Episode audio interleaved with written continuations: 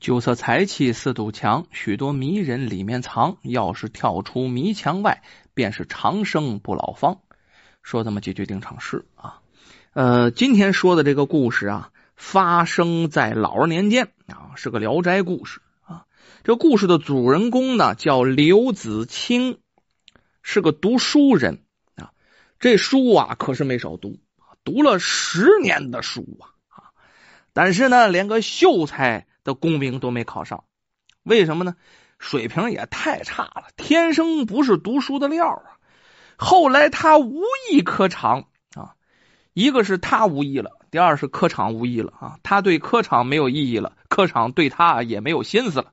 就是说，不是他不想考了，实在是考不上了，自己知道不是那块料不科考了干嘛呢？哎，他又换了条道成天跟一群道士混在一起，祈求啊得道成仙。那我长命百岁，那多好啊！咱这么说，你要正经当个道士也行啊。他又不正经当道士，就三天打鱼两天晒网的哈，成天就跟人一起瞎混，没个正经营生。你说时间不长了，山穷水尽，很快就花的身无分文。你这没钱了，你管他是道士和尚的。都不愿搭理你，来了不花钱，这个东西这哪行去？于是道士们时间久了，就对他敬而远之，不再跟他盘论这个道法，也不跟他在一起吃，也不跟他在一起住啊！你老在一起，你花我们的那还行。这刘子清这时候虽然也认清了现实啊，就我认清了，这现实就是这样，人就是这么现实。可是你有什么办法呢？认清了，你也得被现实打败呀。虽然时不时的还上道士那前蹭去蹭去，混点斋饭吃，这时间长了，这道观里的道士都烦他。你来了不给钱，还过来蹭吃蹭喝啊！于是呢，有时候对他恶语相向。其中就有个道士啊，挺聪明，打算呢给他打发了，让他别再来。于是挺关切的，假装对他说：“你呀，现在这么穷啊，是财运不好。”你应该呀，在财运上想想办法。哎，这刘子清一看有人指点，他慌忙问啊啊，怎么办呢？有什么办法啊？望着道兄指点迷津啊！啊，这道士一本正经的哦，我听说啊，有些人为了求偏财啊，常去供养子姑啊，你怎么不去试试呢？这子姑是什么呀？子姑是狐仙。当时民间很多做生意的人私下都供奉这子姑。这刘子清听了，哎，挺有道理，托人呢请了尊子姑像供在家里。那你不能说买，是不是？你你神像你得说请，你叫人说你哎，我去买个神像去，这就不灵了。这个你得请回来，恭恭敬敬的。他为了发财倒挺恭敬啊。每日啊，省吃俭用啊，焚香烧纸，自己不吃了也得买香买纸也得烧，哎，虔诚的礼拜啊。过了半个多月，有这么一天晚上，刘子清啊还没睡着，突然呢听见门口有人在喊他的名字，招呼他：“刘子清，刘子清，刘子清，快快快快快快！”声音很急促，哎，容不得不开门了，肯定是有什么事儿啊啊！刘子清打开门一看呢，是一个黄衣人，穿着黄衣服，背着个包袱，身后啊还跟着十几个人。其中有那么一两个他还认识啊，是在集市上开酒家啊、开布庄的的掌柜的。这些人看到刘子清啊，哎，都没说话，只听这黄衣人在发号施令，对着刘子清说：“就差你一人了啊，还不赶快跟着走，快走，快走，快走！”刘子清听了，不知道怎么回事啊，一时发懵啊。这时候认识他那两个人上前，赶快拉着他就走啊。刘子清小声问：“怎么回事？”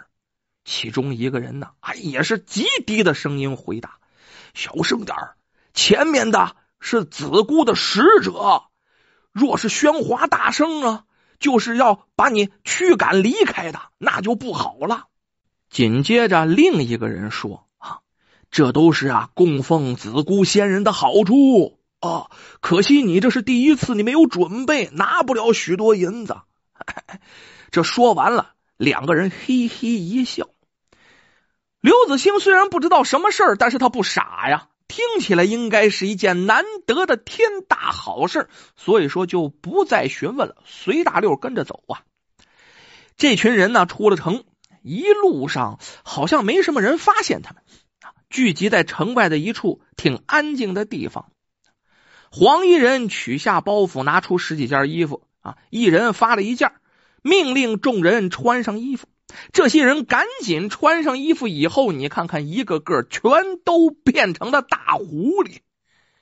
这会儿啊，刘子清也没害怕，他知道今天晚上的事肯定是异常的玄妙，自己也穿上了一件衣服，也变成了一只大狐狸。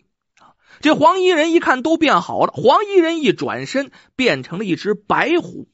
狐狸是狐狸哈。大家还能交流，还能说话。黄衣人对众人说：“今晚的财富在荆州。”这刘子清一听，大惊失色呀，就问那酒家掌柜的：“这、这、这、这、这这个地方离荆州还有五六百里路啊，啊，怎么去呀？”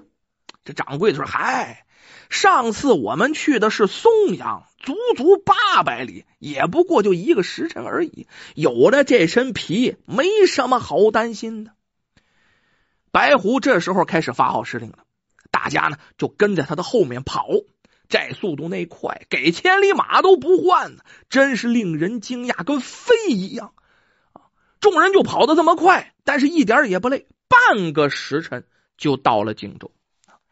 进了城已经是深夜了啊，即便是有人，似乎啊也看不见这群狐狸。这白狐带着众人呢，在城里到处窜。每到一处豪宅前呢，这白狐都会说：“啊，这是某家某家供奉的某神，这不能侵犯。”又到了一家，就说：“啊，这是某官家为官清正，也不能侵犯。”但是，一到白狐说此家为富不仁，或是贪官污吏，这众人就显得高兴的不行了，一个个摩拳擦掌，只等白狐下令啊。这个时候，子姑的使者白狐啊就会说：“现在可以进去了，半炷香的时间啊。”这群狐一闻言呢，哦呦喂，有的爬墙头，有的钻狗洞啊啊，都去这户人家里寻找财宝。一旦有所收获，就从胸口上啊有个缺口，哎，放到这缺口里的袋子里。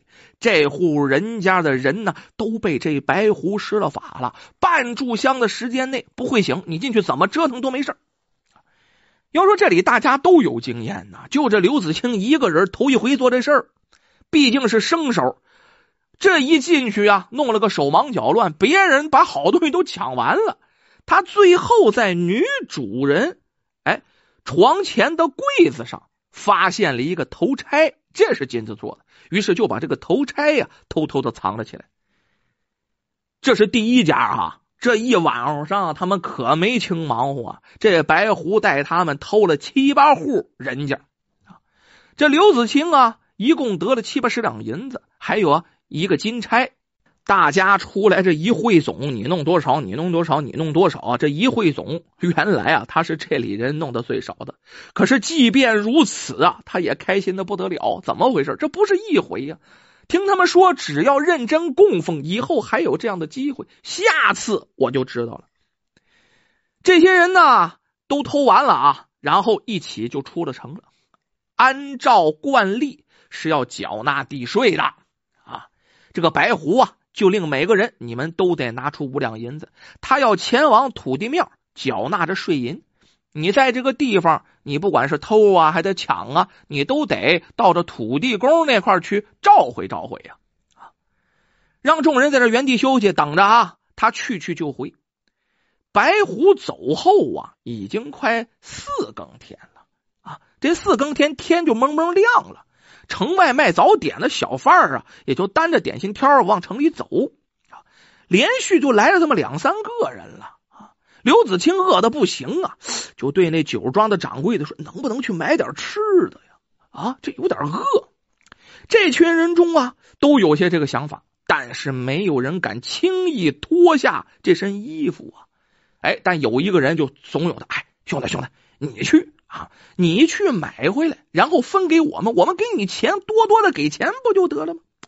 这刘子清也是饿急眼了，忍不住哈。经不住大家的撺腾。再说自己是个新人呢，不逃腿啊也不合适，就脱下衣服。这一脱衣服，瞬间变成了人啊！他往原地一看呢，果然一只狐狸都没有。他们是变成狐狸了，但是隐着身了，别人都看不见。于是就往大路上招呼住一个小贩，买了许多许多的点心啊，返回到一开始的地点，穿上子姑使者给的衣服，但是。这回这衣服不灵了，穿上也变不成狐狸了。这一下，刘子清傻了眼了，大惊失色呀！这趁呐天还没有大亮，赶紧跑吧！这跑的途中啊，这银子下面都有标记，他想办法把这印记都磨掉，找点硬东西把这银子都给剪成碎银子好用啊！又买了一匹马，快跑！这去了可是挺远的地方，但是始终不敢回家，怕犯案了。那位说怕犯什么案呢？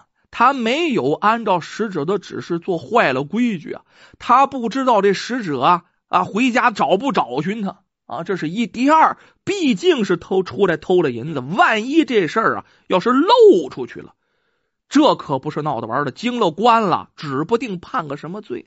于是不敢回家呀，到处流浪。在外边躲了多长时间啊？躲了将近两年的时间，他才呀敢回到家中。你这个时候你再看，之前不弄一金钗吗？是不是还弄了几十两银子嘛？对不对？那么交出这个呃地税钱，那身上还有七十五两银子，还有一个金钗，这金钗当的也值大钱啊。可是你在外边有花销啊啊，成天在外边不住店呀，不吃饭呢，那马你也得花钱呢。是不是到最后马也变卖了？回到家中的时候，嗨，身上的钱啊所剩无几啊，几乎就没有了。基本上相当于啊空手出去，空手回来的，就赚一旅游，这凹糟劲儿。回到家里啊，你得看看破家值万贯呢。那家里丢什么东西没有啊？你说家里有什么可丢的呀？别的都没丢，只有一样东西没有了。什么呢？就是那子姑的塑像消失全无啊！啊，这没有了，我以后怎么发财呀？于是啊，他又托人又请了一尊子姑塑像回来家，那比以前拜的那还要虔诚啊！为什么呀？他知道这塑像拜是有好处的，能领他出去挣钱，能得偏财。可是。他不管怎么拜，成天在家磕头啊，也不吃饭，也不出去挣钱，怎么拜也是徒劳无功。这刘子清明白了，自己呀命运不济啊。子姑啊，已经舍他而去，他再拜也是不行了。这一辈子自己一定是穷困潦倒，再也富贵不起来了。从那以后，刘子清啊，嗨，虽然还是拜子姑的塑像，整天弄点小钱，借酒浇愁，食堂哀叹不已，心说啊，我不该，不该，真不该呀。不管是考取功名也好，就学习也好，还是后来呢修仙问道也好，还是后来拜子姑也好啊，我这些最不应该的就是我没有一条恒心。不管哪条路走通了，我都不是现在这个样子呀。所以呀，当他老了，他经常跟那些小孩和年轻人说：“不管做什么事都好啊，最重要的就是坚持。”二字。